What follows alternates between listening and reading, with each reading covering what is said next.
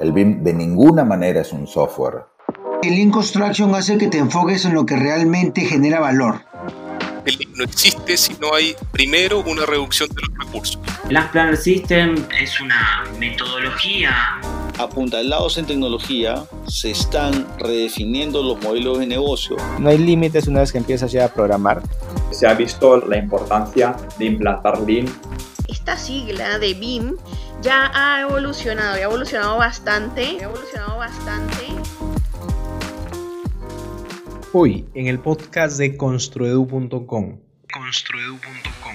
¿Cómo se innova dentro de una empresa constructora? ¿Cómo se puede lograr mejores resultados durante la ejecución de las obras? ¿Qué retos y barreras enfrenta una constructora para mejorar sus procesos? En busca de las respuestas, tuvimos que ir virtualmente hasta Buenos Aires, Argentina, y hablar con el ingeniero Nicolás Rullero, ingeniero civil, presidente de BIM Forum Argentina y CEO de la constructora Edilicia, considerada una de las constructoras más innovadoras de Argentina. El día de hoy, Nicolás nos comentará todo sobre la constructora Edilicia, su constante camino de innovación y sus perspectivas futuras. Bienvenidos al podcast de construedu.com. Construedu.com. Lugar donde se comparte información, conocimiento y experiencias sobre tecnología y tendencias del sector construcción. Hola, soy el ingeniero Davis Jara parte del equipo de Construedu.com y en Construedu estamos convencidos que la tecnología y todo respecto a la construcción 4.0 es una oportunidad histórica para hacer de la construcción competitiva y digitalizada. En este podcast encontrarás conversaciones sobre temas tendencia como construcción 4.0, BIM, BDC, Lean Construction, IPD y mucho más de la mano de expertos de todas partes de habla hispana.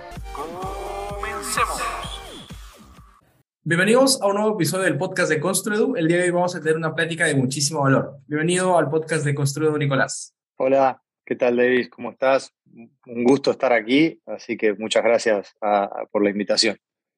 Genial.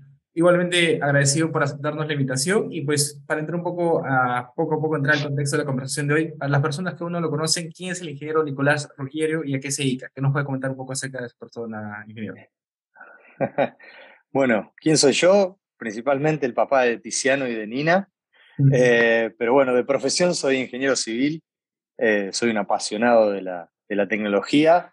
Tengo un máster en, dirección de empresas y mi rol laboral está dividido entre, soy el, CEO de, de, y además actualmente soy el director del Aeropuerto Internacional de Rosario, además de eso. Y también, eh, como para agregarle un poco más a mi agenda, soy el presidente actual del BIM Forum Argentino. Wow, genial. Creo que, bueno, todo el recorrido, espero que toda esa experiencia que nos ha comentado, pues lo pueda tramitar un poquito, por lo menos en este episodio, para ser trasladado a toda la comunidad de Construedu, que seguramente va a estar muy satisfecha al escuchar todo el episodio. Bueno, este, entrando a una siguiente consulta para entrar poco a poco a, las historias de, de, todo lo que usted ha venido trabajando, ¿qué nos puede comentar acerca de Ilicia? No sé si tal vez nos pueda brindar algunos datos para entender un poco su magnitud y, todo lo que ustedes realizan al día de hoy. Sí, sí, obvio.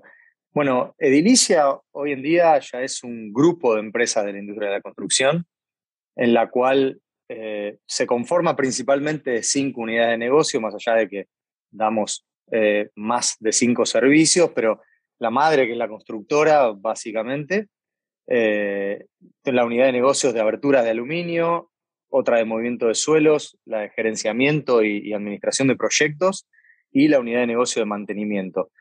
Eso hace al grupo eh, en el cual, para dar una idea, este, tenemos alrededor de 100 profesionales y una cantidad similar de, obreros este, más subcontratistas.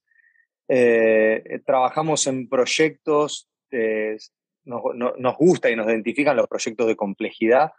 Tenemos actualmente proyectos comerciales, de vivienda, sanatorios, eh, centros deportivos. Eh, buscamos básicamente obras de mediana a gran escala.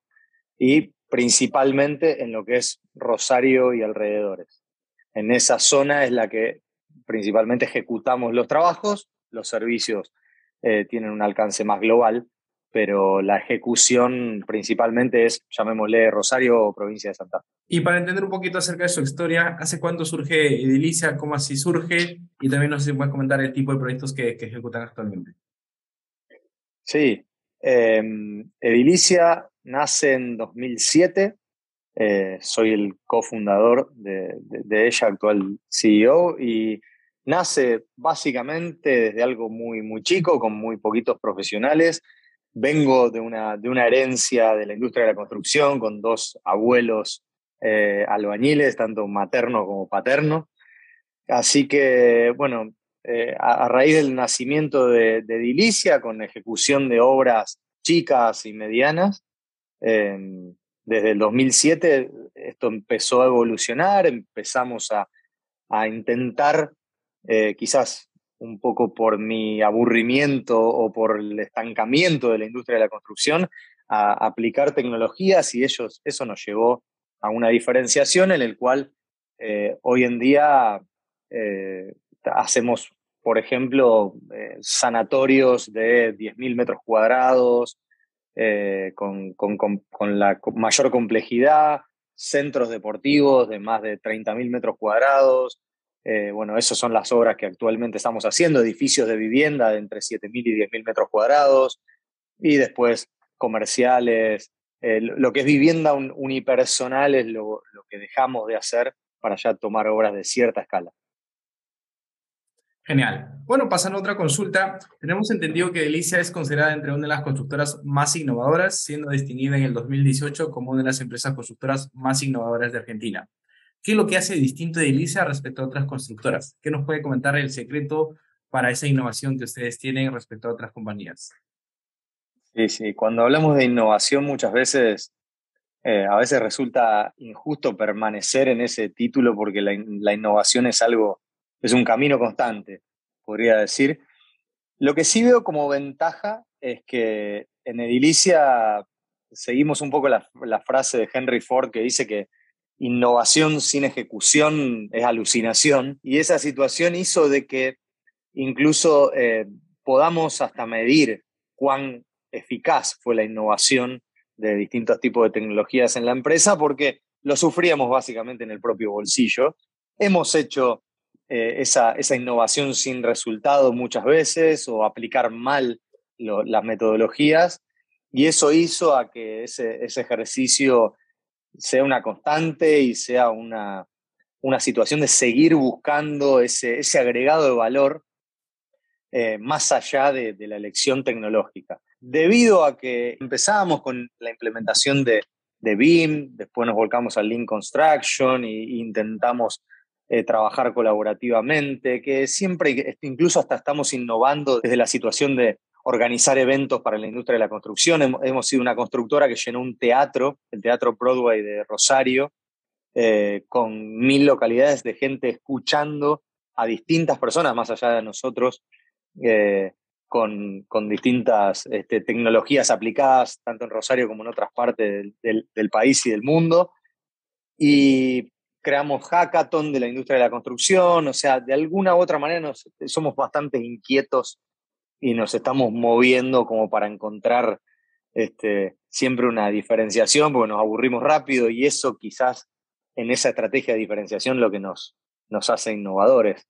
Ahora, es un desafío, es poner la vara más alta y es estar siempre a la altura de las circunstancias, es darnos cuenta, incluso darme cuenta que quizás hay momentos en donde uno, por ciertas circunstancias y momentos de la vida, tiene que, no, no es más innovador como creía, y tiene que dar un paso al costado y dejar que las personas sean innovadoras y muchas veces este, es, un aprendizaje y una madurez de que la cultura de la empresa a través de las personas sea innovadora. Y eso creo yo que es lo más importante. Cuando alguien se pone el label de, innovador, creo que se está equivocando o puede llevar a la no innovación en algún momento. Y con eso concurre con usted en el sentido que dice que pues esta es una, una, lucha constante, ¿no? que muchas veces tiene sus éxitos y fracasos porque no siempre está asegurado por el hecho que uno dice que es innovador y me parece genial la, la frase de Henry porque indica claramente que muchas veces uno dice soy innovador, pero si no lo expandas en la ejecución, quedas ahí nomás, ¿no? Entonces, me parece muy interesante. Y entrando un poco al marco, digamos, de, de esas herramientas, de esas metodologías que usted menciona, como Bing, como Lean Construction eh, en particular, este, eh, ¿cómo surge esa necesidad? Ya comentó un poco acerca de, por la misma necesidad, ¿no? De implementar en los bolsillos y demás, pero no sé si puede profundizar más a detalle cómo surge, por ejemplo, decir, apliquemos Bing, empezamos con Lean Construction, con el tema colaborativo de IPD, con cómo es que eh, empiezan a eso, más allá de, solamente ver la, el tema de los bolsillos. Sí, a ver, eh, para ser 100% sincero, quizás esto, esto comienza desde una situación en la cual uno, en principio, son dos cosas. Ve, veía cómo, cómo funciona o funcionaba o funciona muchas veces la industria de la construcción, el tipo de errores sistemáticos que se cometían a través de, de, los errores en los planos, de mover una columna en el piso 3 y que ese error se, se propague. Ese, ese, tipo de cuestiones hacían, viniendo de, una, de cualquier persona joven, no hablo de mí, eh, cuando uno jugó SimCity en, en, los videojuegos, dice, ¿cómo puede ser que, esos errores en un, en un simulador de un videojuego no se, no se cometa ni en una industria profesionalizada sí. Ahí empieza la búsqueda y también está esta situación de, de, de, ir a un proceso en el cual eh, genere una, una, cierta motivación y, y, quizás estaba muy, muy grande para seguir jugando PlayStation todo el día y entonces uno se vuelca a cuestiones parecidas, pero es esa curiosidad y ese aburrimiento lo que también hace de los innovadores, creo yo, eh, que busquen una, una salida distinta. A veces no tiene directamente que ver con el hecho de eh, ir a buscar una eficiencia de procesos, más allá que después eso es lo que uno encuentra que es lo que va a agregar valor.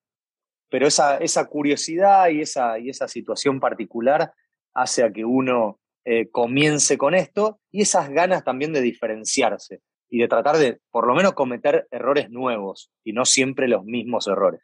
Genial, me parece interesante que eso lo tenga a partir desde una cultura misma, ¿no? Es decir, desde el mismo este, grupo colaborativo de personas que quieren trabajar, pues surge esa necesidad de decir, hagamos las cosas distintas, que muchas veces eso no se ve y eso creo que ha arraigado muchos problemas en la industria de la construcción, ¿no? La manera de de, la resistencia al cambio se ha arraigado bastante, que ha arrastrado a toda la industria en cambiar nuestros procesos y el día de hoy pues estamos peleando la, la baja, por llamarlo así, a nivel de digitalización y productividad, cuando tal vez deberíamos pelear, por llamarlo así, en primer lugar, porque somos una industria bastante significativa en todo lo que es el desarrollo mundial. De hecho, creo que representamos el 13% del PBI eh, del mundo, el, 7% de Latinoamérica, y por tanto es una actividad que deberíamos darle mayor foco. Y entrando un poco sí, Y hay, y hay una cosa más que quería agregar, que era, a veces hay que pensar que la innovación son momentos y son toma de decisiones y es también saber correrse.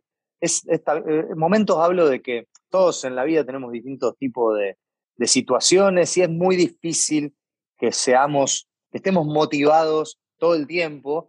De hecho, los innovadores que tuvieron una larga data en eso, Steve Jobs, eh, su vida personales son complejas. Eh, cuando la, gente normal, por lo general, uno va atendiendo distintas prioridades y es muy bueno dejar el ego de lado y saber que a veces hay que aprovechar la energía y la innovación de quienes vienen con, con esas ganas en distintos momentos. Entonces, eh, es algo que, que, yo creo que cualquiera que esté escuchando y tenga un una cierta toma de decisión tiene que entender y saber que, que, hay que dar lugar por más experiencia que hayamos tenido. Obviamente, acompañar, eso es buenísimo, pero nunca este, frenar esa energía. Genial. Eh, bueno, entrando un poco ya al, tema de la aplicación del tema de Link Construction y BIM, creo que son, por un lado, BIM es una metodología bastante potente que te permite gestionar la información de la construcción y, por otro lado, la filosofía Lean que te permite o te incita a enfocarte en generar valor a través de la reducción de desperdicios. Pero al día de hoy ya se escucha mucho eso, que eso es bonito tal vez a nivel de la industria, pero el gran desafío es pasarlo a la ejecución, llevar, digamos, meter las manos a obra y realmente ver si eso funciona o no y cuál, cómo tú lo aplicas. De acuerdo a su historia y lo que he podido leer, entiendo que ustedes ya aplican bastante tiempo Lean Construction, BIM. En concreto, ¿qué beneficios ustedes han encontrado en la aplicación tanto de BIM y Lean Construction que el día de hoy nos va a compartir? Sí, eh, pudimos, eh, con BIM particularmente, pudimos estudiarlo y, no quiero caer en costos, plazos, este, calidad. Quiero ir a algunos de los que más rápido surgen, como, como el tema del marketing. Seamos realistas, es más sexy trabajar de esa manera y, eso llama la atención eh, eh, en un comienzo. Obviamente, si quedo en esa etapa, después voy a tener problemas. Este, pero el problema que nosotros vimos eh, que solucionó muy rápidamente trabajar con BIM Construction fue la comunicación, tanto interna como externa, la, comunicación externa con clientes, proveedores y la comunicación interna entre los equipos, entre los especialistas.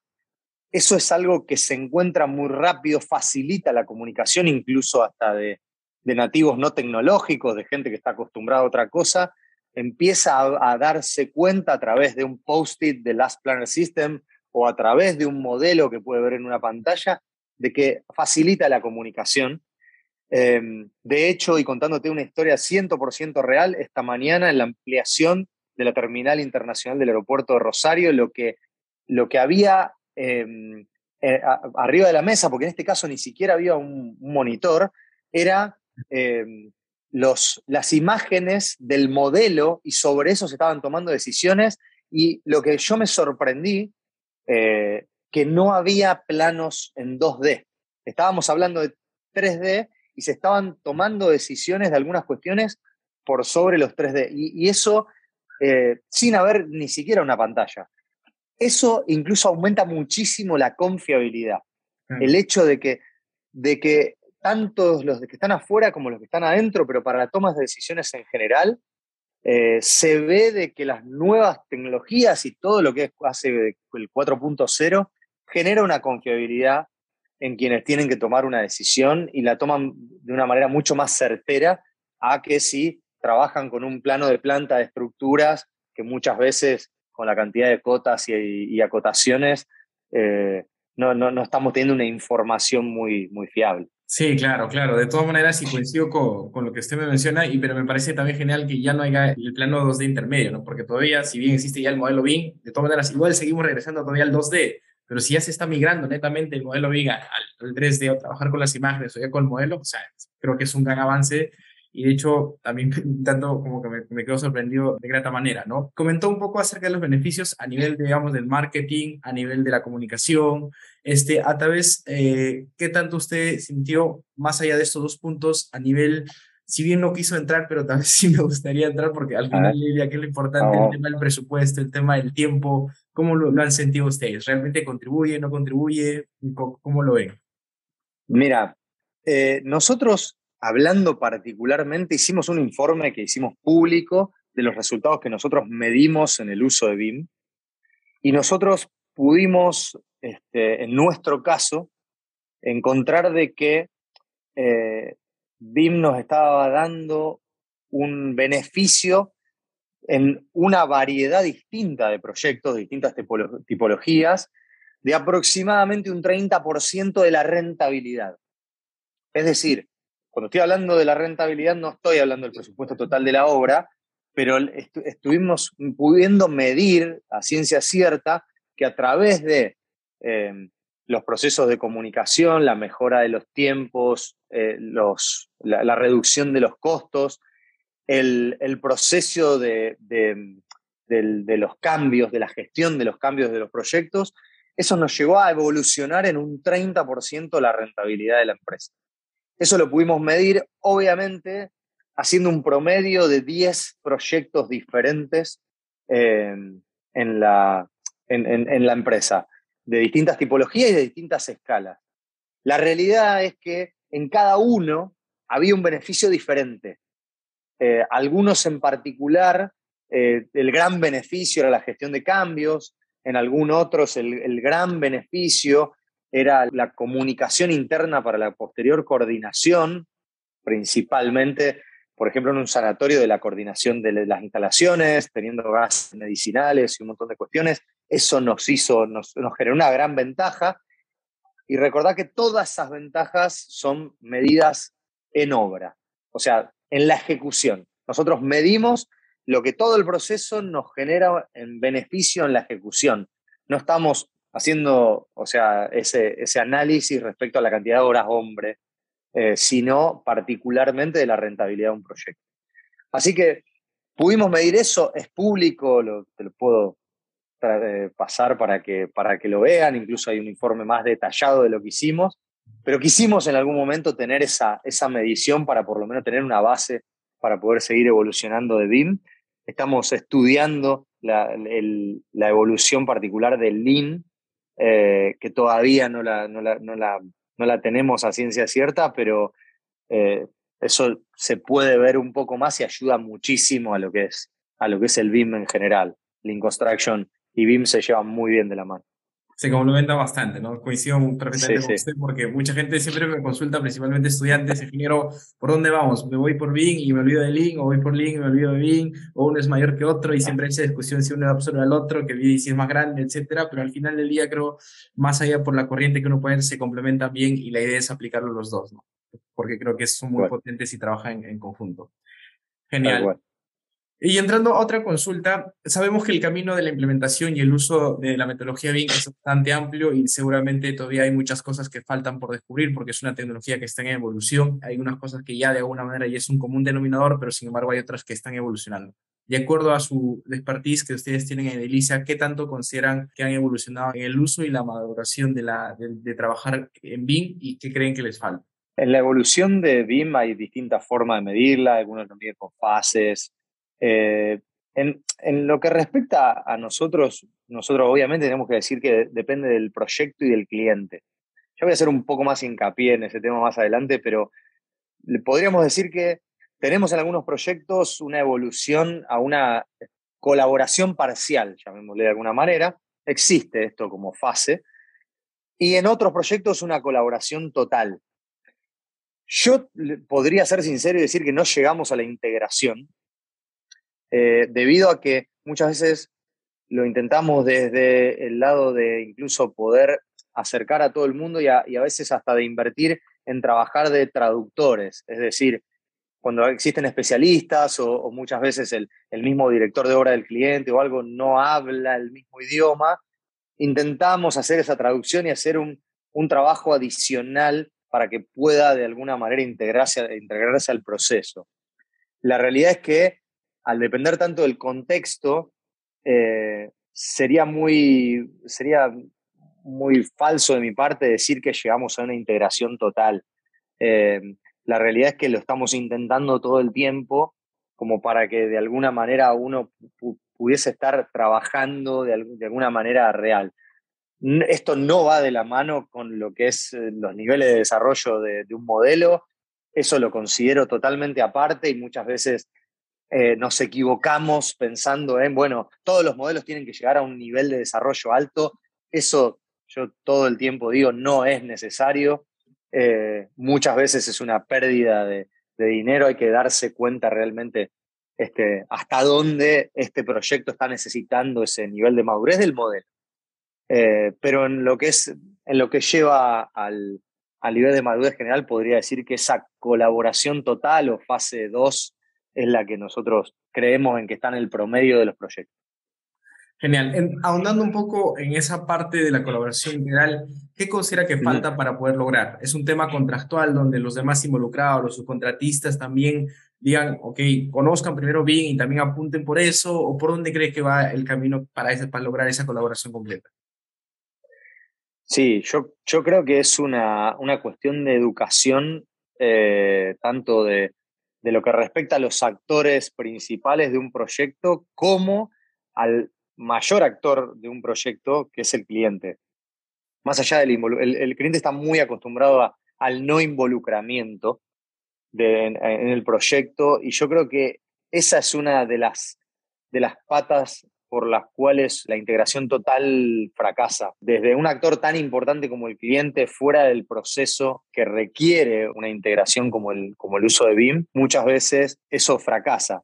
El cliente tiene la hipótesis de que el proyecto, una vez comenzada la ejecución, está terminado, salvo algunas decisiones en particular, y lo que sabemos es que no, hasta que la industria no madure y tengamos de alguna manera un proceso más industrial, eh, el cliente se requiere permanentemente en la toma de decisión y ahí eh, el empoderamiento del director de obra muchas veces no es total.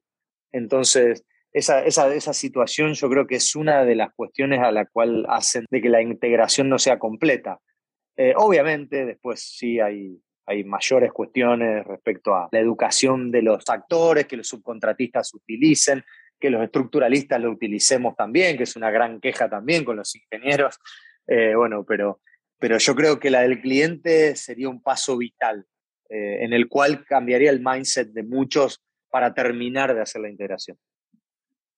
Y, suena muy interesante y creo que es, cobra mucho sentido porque al final el cliente es el que manda, ¿no? Es el que tiene la necesidad del proyecto y a partir surge y a partir de eso nosotros formamos parte, ¿no? El contratista, el ingeniero estructural, el arquitecto y demás involucrados. Entonces, si el que manda o el que tiene la necesidad, entiende la importancia de BIM, claramente los de abajo tendríamos que alinearlo, Entonces, wow, o sea, me, me cobra bastante, eh, con mucha importancia lo que usted menciona. Y entrando un poco ya al otro lado que también porque también en Construro lo difundimos mucho y también de mi lado me apasiona. Respecto al mundo Lean, digamos, ¿ustedes se consideran una empresa Lean? Y, y al margen que sea la respuesta, ¿por qué? ¿Y por qué sí o por qué no? Eh, yo creo que si alguien responde sí, está mintiendo. O sea, ya, ya por hipótesis. Eh, ser lean es un intento constante, es un, es, eh, ser lean es un estadio ideal en el cual hay que trabajar todo el tiempo.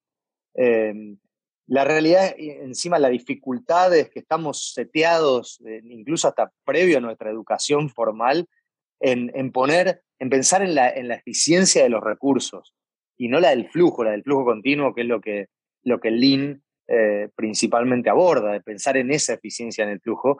Y, muchos, y mucho menos desde la perspectiva, muchas veces, de, en este caso, del cliente, ¿no? Eh, la verdad es que Lean nos enseña que más allá del estudio de los desperdicios, la empatía que necesitamos para estar a la altura de un proceso Lean es constante y es muy difícil de lograr, porque realmente ver para el cliente qué es lo que agrega valor, muchas veces los profesionales nos ponemos en esto de decir, eh, bueno, esto agrega valor y esto no. Y muchas veces eh, en un proyecto en particular para el cliente la ecuación cambia un poco en lo que es el agregado de valor para este cliente en particular. Y, y Lean nos pide eso principalmente, porque para después dar un, flujo continuo tenemos que ver cómo ve el cliente ese flujo.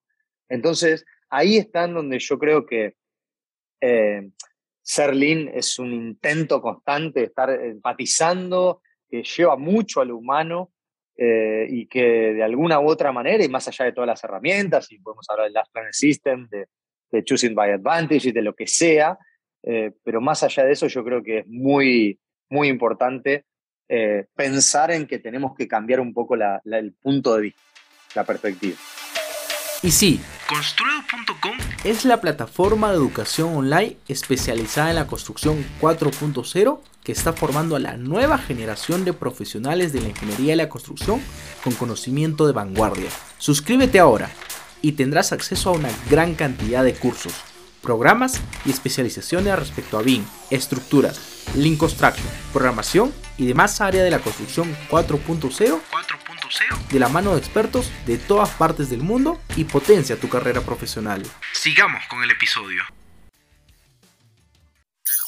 Perfecto.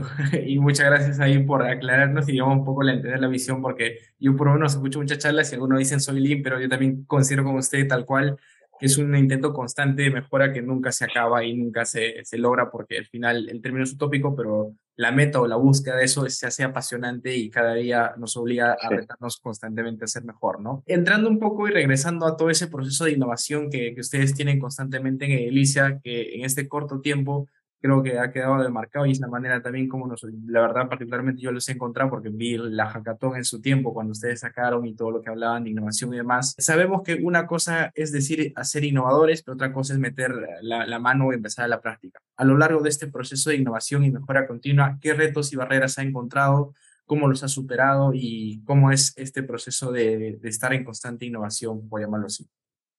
Sí. el primer reto barrera que es normal tiene que ver con ese salto de fe que incluso uno da hasta sabiendo de que quizás en los primeros proyectos no, uno no va a encontrarle la productividad que busca y que quizás sea más lo que uno lo que uno reniegue, lo que uno eh, tenga como valor agregado. Entonces, e, esa barrera hay que pasarla. Eh, obviamente al principio hay esta, esta famosa excitación temporal de, esto, de este gráfico de implementación que uno tiene y después sí pasa una curva de resistencia y de caos y de baja productividad hasta que hace el cambio de mentalidad y de ahí puede, puede lograr una mejora de la productividad. Pasar eso, yo creo que es para cualquier metodología un reto y, un, y una cuestión hasta misma de fe, porque uno a veces tiene que pasar algunas cosas y seguir en el mismo camino pese a que está viendo que, que el, terreno está, las flores están bastante marchitadas alrededor, pero al final del, del, túnel hay una luz. Después, hay otros retos y eh, la, principal excusa de la implementación de, tecnologías es, bueno, mi proveedor, mi subcontratista no lo utiliza y, eso es una situación por la cual este, yo no lo utilizo.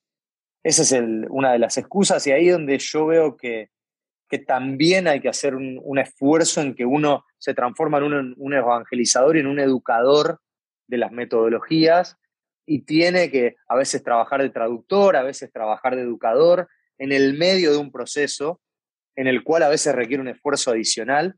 Eh, hay un ejemplo en particular, pero nos ha tocado alguna vez para un edificio muy grande eh, subcontratar el proyecto de ingeniería eléctrica y le pedimos a nuestros, a nuestros eh, contratistas, le dijimos, bueno, que le vamos a dar el proyecto siempre y cuando lo hagan con BIM y nos dijeron con qué o sea, no sabían ni lo que era, y fue una situación de invertir también en que ellos puedan de alguna manera eh, ser, tener un trabajo rentable, pero a la vez nosotros invertir un poco más, porque sabíamos que después había un valor agregado muy grande en la obra. Entonces, es de una constante inversión, es salir obviamente de la zona de confort, y vuelvo a lo que habíamos dicho antes, es tratar de involucrar al cliente también en el proceso y esa es una barrera que todavía, para ser sincero, con muchos clientes no podemos encontrar. Y ahí es, eh, muy complejo y, poco este, motivante el hecho de que uno esté tratando de mostrarle el agregado valor y diga, no, no, no, no, envíame el DWG por, por correo y, y, lo, y lo recibimos y mandamos las correcciones en, otro, en un correo adicional. Eh, ahí está en donde uno también pierde, pierde esa motivación, pero bueno, hay que seguir, hay que seguir este, educando. Sí, no, porque es complejo. Al ser un proyecto donde hay muchos involucrados, significa que por más que uno quiera, igual dependen los demás involucrados. ¿no? Uno, por más que quiera jalar y este te dice, no, pero yo no necesito que me lo subas a la nube, pásamelo por WhatsApp y se acabó. Entonces te, te y te regresa nuevamente atrás y tú le explicas la importancia, pero no, yo quiero hacerlo más sencillo y como que como usted lo menciona, te desmotiva un poco, pero bueno, toca seguir porque en un momento creemos que es el camino correcto que tarde o temprano deberíamos eh, enrumbar. Seguramente moraremos tal vez, pero creemos que ese es el camino correcto, por lo cual le entiendo perfectamente. A nivel de innovación y mejora de procesos, ¿a dónde apunta Edilicia? Este, como compañía, ¿cuáles son los objetivos a 10 años que tienen respecto al mundo de la innovación y la tecnología que nos va a compartir el día de hoy? Eh, a ver, nosotros como, como, como, visión queremos seguir siendo un referente en la, la, región, este, creciendo, desarrollando de manera sustentable. Cuando hablo de sustentable, no estoy hablando de solamente la situación eh, medioambiental, sino también estoy hablando de sustentable económicamente, sustentable para la empresa también, eh, para la gente de la empresa. Nosotros buscamos desarrollar a nuestra gente y, obviamente, como todo, agregar valor en los proyectos para nuestros, para nuestros clientes y para todos los, los stakeholders que estén alrededor, incluso hasta para un vecino de la, de la obra. La realidad es que em, nosotros siempre buscamos ser diferentes en ese sentido y, y, lo que apuntamos es diferenciarnos con lo que esté a la, a la vanguardia.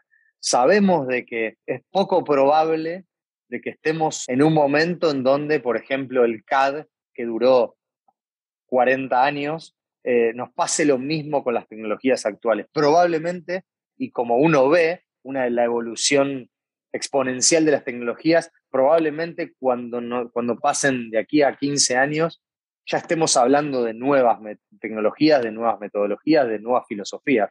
Entonces, en ese sentido, eh, se busca también de que, de que estemos eh, todo el tiempo intentando y cometiendo nuevos errores, como decía antes, no viejos errores, nuevos errores, y eso es un poco a lo que la empresa apunta.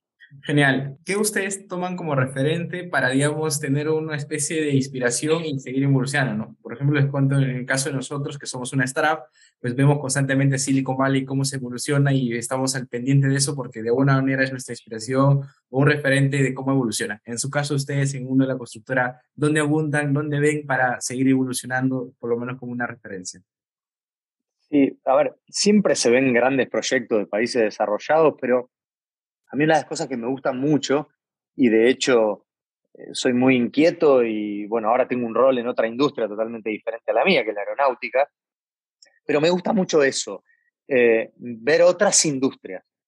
Realmente el tomar, el, eh, ver otras industrias y ver cómo agregan valor otras industrias y qué tipo de problemas solucionaron, es algo que a mí me, o sea, puede ser la industria del software particularmente, o ir a la industria aeronáutica o ir a la manufacturera, pero industrias que, por otro lado, yo pienso que son más industrializadas de, de alguna forma, pero esa, esa, en esa situación yo veo que la, la referencia muchas veces está muy bueno sacarla de ahí y ver cómo de alguna manera hacer esa adaptación a nuestros procesos. En definitiva, Lean Construction viene de alguna manera de ahí, del Lean Manufacturing originalmente, este, y alguien vio de ahí, copió, adaptó, generó una metodología nueva, una sistematización nueva, pero siempre con los mismos conceptos. Bueno, eso yo creo que debería ser algo constante que, que, estamos haciendo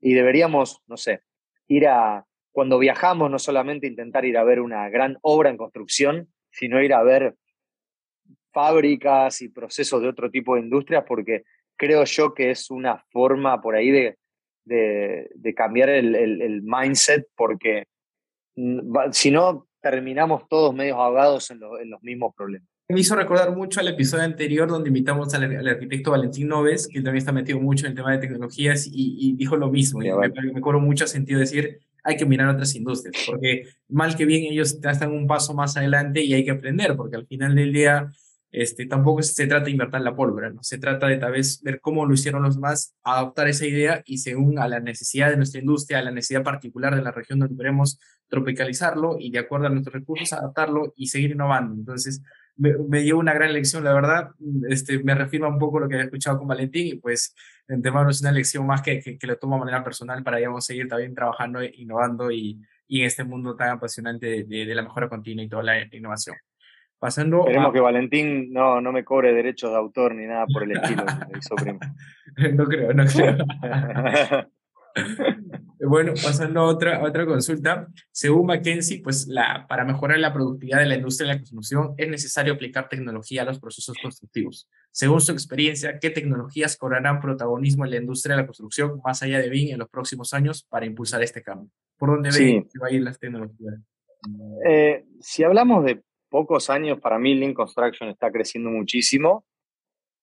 Cuando hablamos de blockchain, eh, inteligencia artificial, programación visual, que es algo que me gusta mucho, o, generativa, eh, que es algo que realmente me, encanta cómo está, eh, cómo, cómo está abordada, a mí me da la impresión que todavía eso es un, no va a agregar el valor que necesitamos si no abordamos lo que hoy IPD nos está hablando. Em, cuando no podemos, de alguna manera, estamos limitados por contratos, estamos limitados por una, una situación de confidencialidad, estamos limitados por em, plazos eh, cortos para ejecutar eh, proyectos o obras con mala información pues, para, para hacerlo cuando eh, nos pasa en Argentina, cuando tenemos visiones a corto plazo por la inflación, eh, porque también los contratos nos corren y muchas veces estamos más preocupados de, los procesos inflacionarios que, de ejecutar bien la obra. eh, escuchamos más en congresos de construcción a economistas que a ingenieros y arquitectos.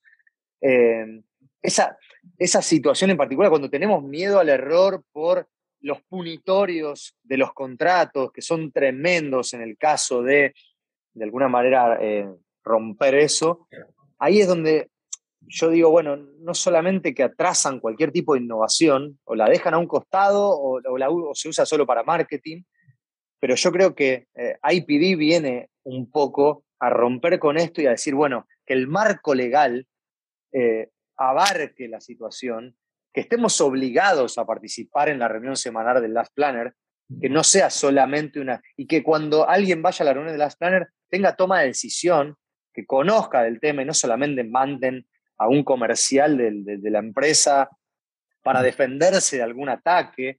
Eh, entonces, esa, esa situación es la que obviamente tiene que evolucionar para que cualquier tipo de tecnología agregue valor en el proceso.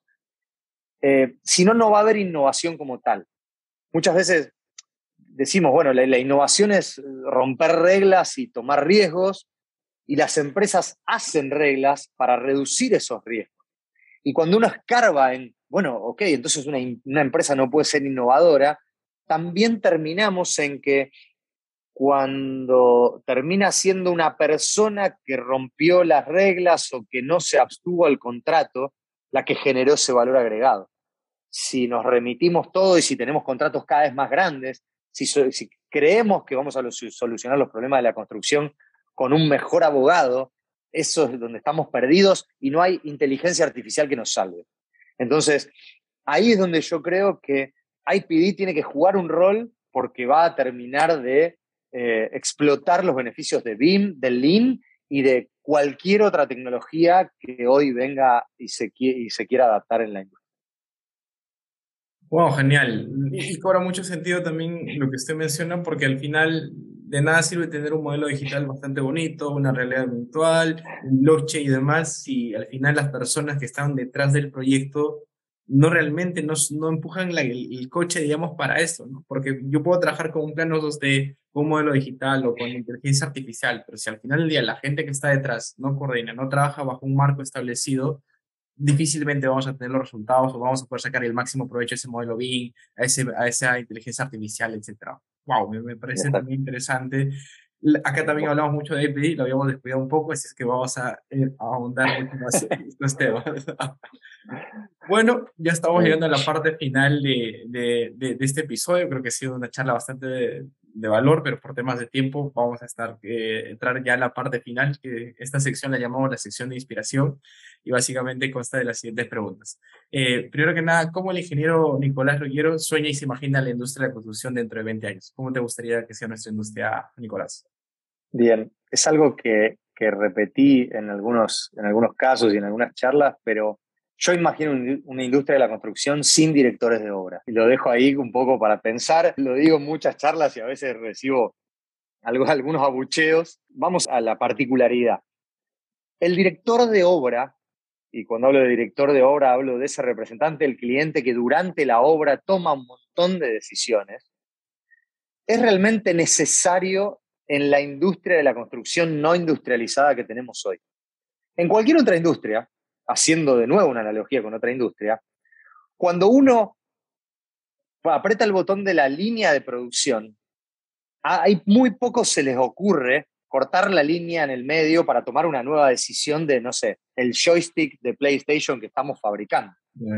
Entonces, en ese sentido, yo, obviamente que para mí los profesionales son los que más agregan valor, pero hay un momento en donde para realmente ser eficientes como industria tenemos que tener procesos sin cambios y sin desvíos. Y para eso, para acercarnos a lo que es la industria automotriz, necesitamos de alguna manera estandarizar y si nosotros logramos, con el título que dije, no tener directores de obra, sí estoy hablando de por haber inspecciones de calidad, etcétera, etcétera, pero no ese, ese director de obra tal cual lo conocemos, que tiene que ir todos los días a la obra a tomar una cantidad infinita de decisiones, de las cuales hablan muy mal de cómo hacemos los proyectos, hablan muy mal de cómo son nuestras metodologías constructivas si todo el tiempo alguien tiene que estar tomando decisiones. deberíamos poder, digo yo, hacer una obra en silencio. El día que eso pase, significa que tenemos una industria de alguna manera de avanzada.